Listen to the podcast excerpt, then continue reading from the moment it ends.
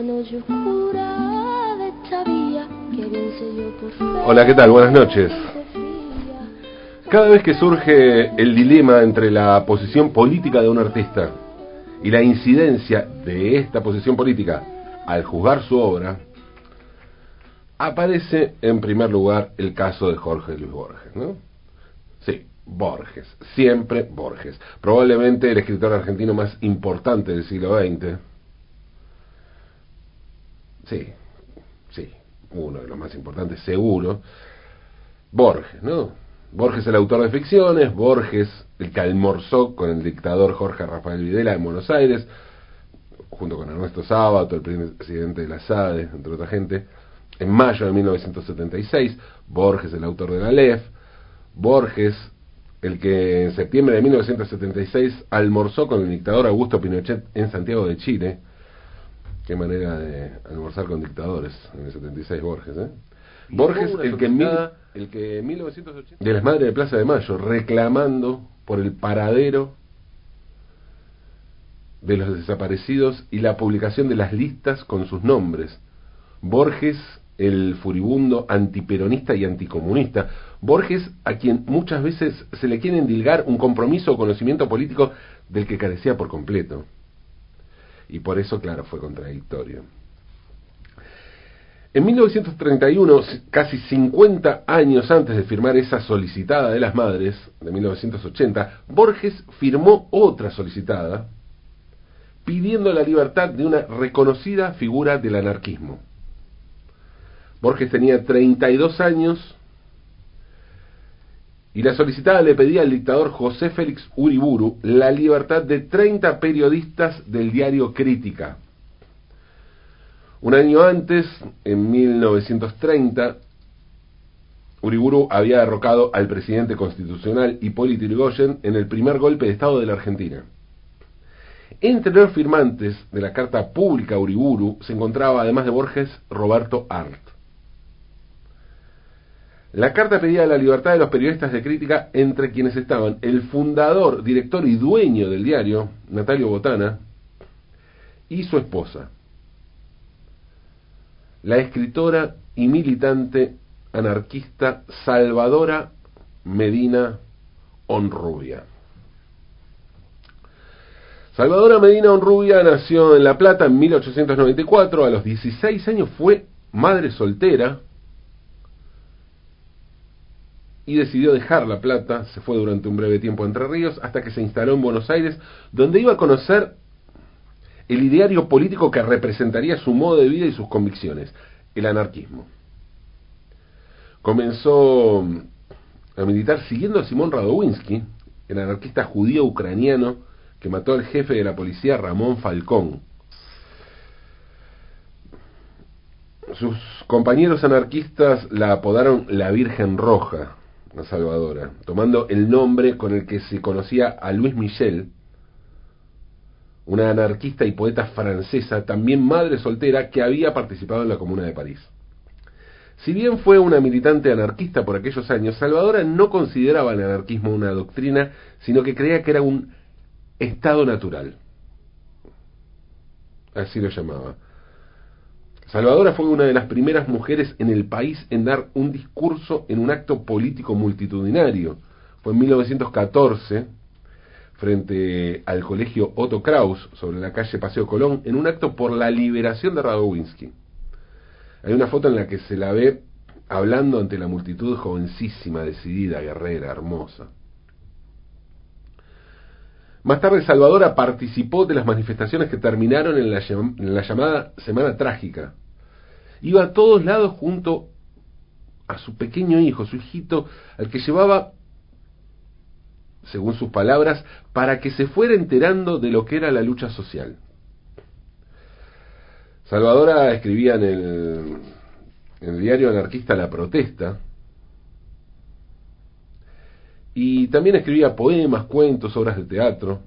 En 1915, con 21 años y un hijo de 6, decidió visitar la redacción del recién nacido Diario Crítica. Había aparecido un par de años antes. Buscaba financistas para una de sus obras de teatro y encontró algo más que eso.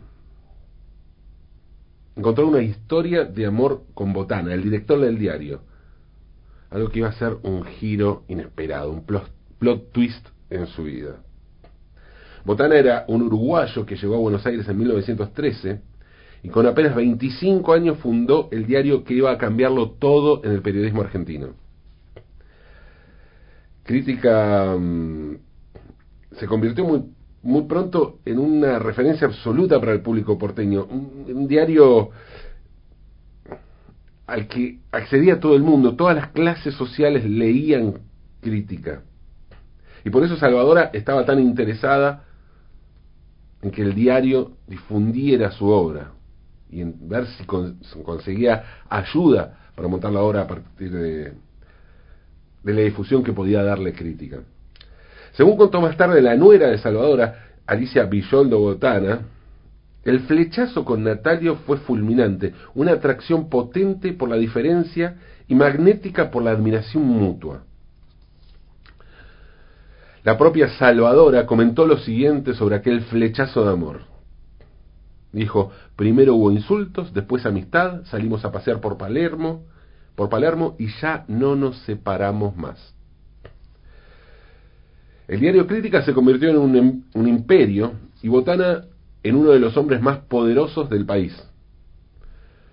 La influencia de Salvadora y de sus ideas fue fundamental en ciertos aspectos de la línea política y del personal que en el, trabajaba en el diario. Buena parte de, los laburantes simpatizaba o militaba en el anarquismo. Por otra parte, Crítica daba amplia cobertura a las actividades literarias, intelectuales y también políticas de Salvadora, que era una férrea defensora del derecho de las mujeres. Lógicamente, por esto Salvadora recibió toda clase de comentarios hostiles por aquellos años. La mayoría tenían que ver, desembocaban o partían de su condición de mujer. La acusaban de ser la bruja que le lavaba el cerebro a Botana,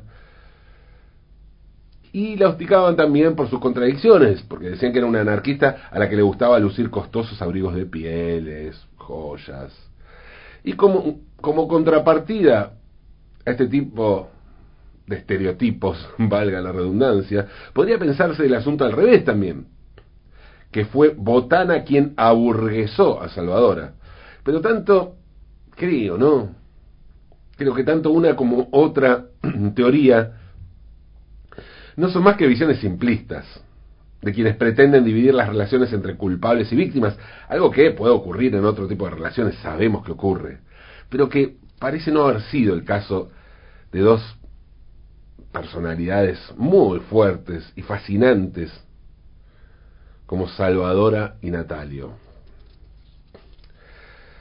Apenas se conocieron, Botana adoptó a Carlos, el hijo natural de Salvadora, el que había tenido como madre soltera, y luego, luego tuvo con ella otros tres más.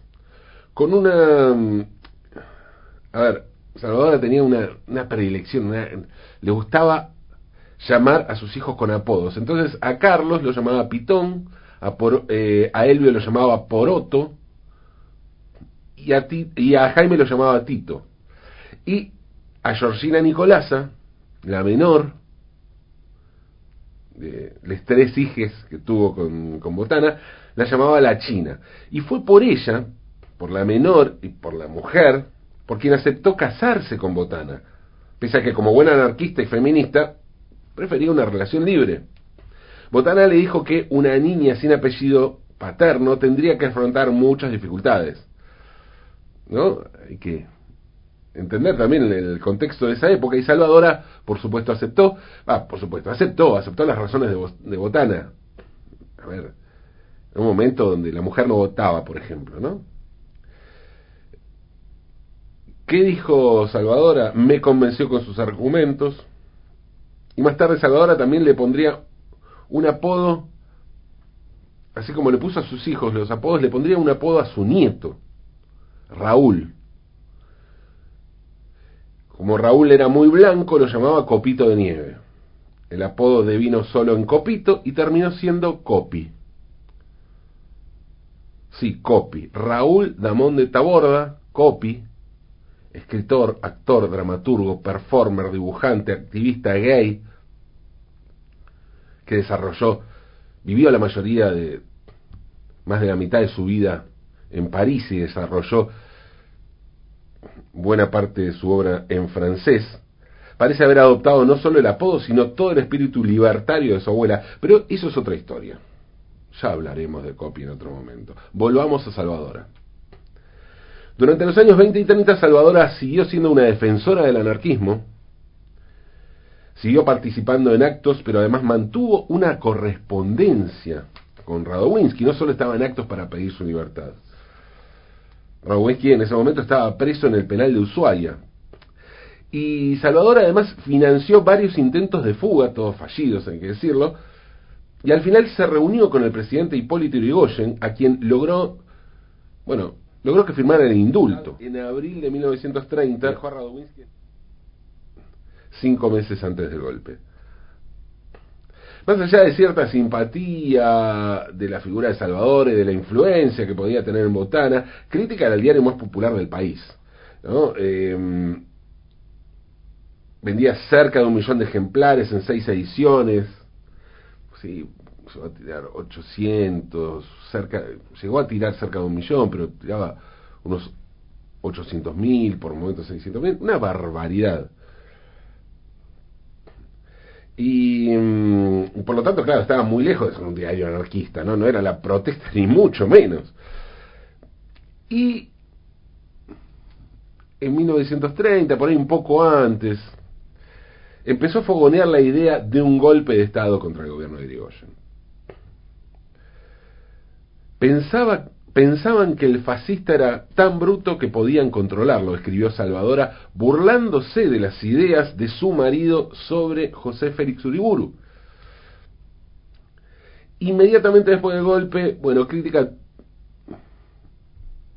fue crítico justamente, valga la redundancia, se volvió un medio opositor eh, a Uriburu y el propio Uriburu ordenó la clausura del diario y mandó a detener a la pareja Botana Medina Onrubia y otros 30 periodistas de crítica. Tras la detención se publicaría la carta a Uriburu que firmaron entre otros Ar y Borges.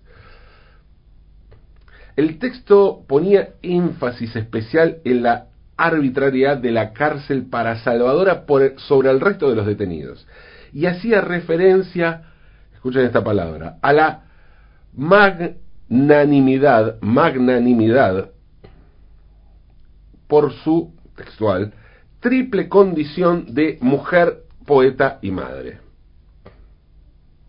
En ese orden. Magnanimidad. ¿A ustedes les llama la atención el término? Bueno, sí, a mí también. Y a Salvadora también le llamó la atención. Por eso escribió otra carta, también a Uriburu, igual que habían hecho sus colegas, escritores, periodistas, intelectuales, donde le agradece a la gente el llamado de atención, a sus colegas el llamado de atención, pero rechaza por completo lo que allí se expresa. La carta es maravillosa. ¿No me creen? Escuchen, escuchen lo que dice. Carta al general Uriburu, Cárcel del Buen Pastor, 5 de julio de 1931. General Uriburu, acabo de enterarme del petitorio presentado al gobierno provisional pidiendo magnanimidad para mí. Agradezco a mis compañeros de letras su leal y humanitario gesto. Reconozco el valor moral que han demostrado en este momento de cobardía colectiva al atreverse por mi piedad a desafiar sus tonantes iras de Júpiter doméstico. Pero no autorizo el piadoso pedido. Magnanimidad implica perdón de una falta. Y yo ni recuerdo faltas ni necesito magnanimidades. Señor General Uriburu, yo sé sufrir. Sé sufrir con seriedad y con inteligencia. Y desde ya lo autorizo que se ensañe conmigo si eso le hace sentirse más general y más presidente. Entre todas esas cosas defectuosas y subversivas en que yo creo, hay una que se llama karma. No es un explosivo, es una ley cíclica. Esta creencia me hace ver el momento por el, que, pasa mi país como una cosa inevitable, fatal, pero necesaria para despertar en los argentinos un sentido de moral cívica dormido en ello. Y en cuanto a mi encierro, es una prueba espiritual más y no la más dura de las que mi destino es una larga cadena. Soporto con todo mi valor la mayor injuria y la mayor vergüenza con que puede azotarse a una mujer pura y me siento por ello como ennoblecida y dignificada. Soy en este momento como un símbolo de mi patria. Soy en mi carne la Argentina misma y los pueblos no piden magnanimidad. En este innoble rincón donde su fantasía conspiradora me ha encerrado, me siento más grande y más fuerte que usted, que desde la silla donde los grandes hombres gestaron la nación, dedica sus heroicas energías de militar argentino a, asolar hogares respetables y a denigrar e infamar a una mujer ante los ojos de sus hijos. Y eso que tengo la vaga sospecha de que usted debió salir de algún hogar y debió también tener una madre. Pero yo sé bien que ante los verdaderos hombres y ante todos los seres dignos de mi país y del mundo, en este inverosímil asunto de los dos, el degradado y envilecido es usted. Y que usted, por enseguecido que esté, debe saber eso tan bien como yo. General Uriburu, guárdese sus magnanimidades junto a sus iras y sienta cómo desde este rincón de miseria le cruzo la cara con todo mi desprecio. Firma Salvadora Medina Honrubia. Después de la muerte de Botana en un accidente automovilístico en Jujuy en 1941 y de una disputa por la sucesión, Salvadora pasaría a estar al frente del negocio familiar, convirtiéndose en la primera mujer en la Argentina en dirigir un diario. En cuanto a su obra literaria, resulta clave hoy en momentos en que se habla sobre una, o se discute sobre la existencia de una literatura femenina. Si tal cosa existe, no me quiero meter en ese debate, pero si tal cosa existe, pues Salvador es una pionera en el país, sobre todo con lo que fue su obra clave, las Descentradas, una obra de teatro estrenada por primera vez en el Teatro Ideal en 1929 y que se convirtió en un éxito para la crítica. Dice textualmente uno de los pasajes de las Descentradas, nosotras no queremos los derechos de los hombres, que se los guarden. Saber ser mujer es admirable y nosotras solo queremos ser mujeres en toda nuestra espléndida femeneidad. Las descentradas somos las que no pensamos, las que no sentimos, las que no vivimos como las demás, las que entre gente burguesa somos ovejas negras y entre ovejas negras somos inmaculadas. Todas somos raras. Eso escribió Salvadora Medina Honrubia en las descentradas, las descentradas. Siempre raras, nunca en raras, siempre descentradas, nunca indecentradas raras y descentradas como Salvadora Medina Honrubia, la anarquista que cambió al poder desde el lugar más complejo, el centro mismo del poder. La mujer que se cagó en la magnanimidad. Porque está claro que no hay nada peor que la magnanimidad desmagnanimicemos, aunque es de noche.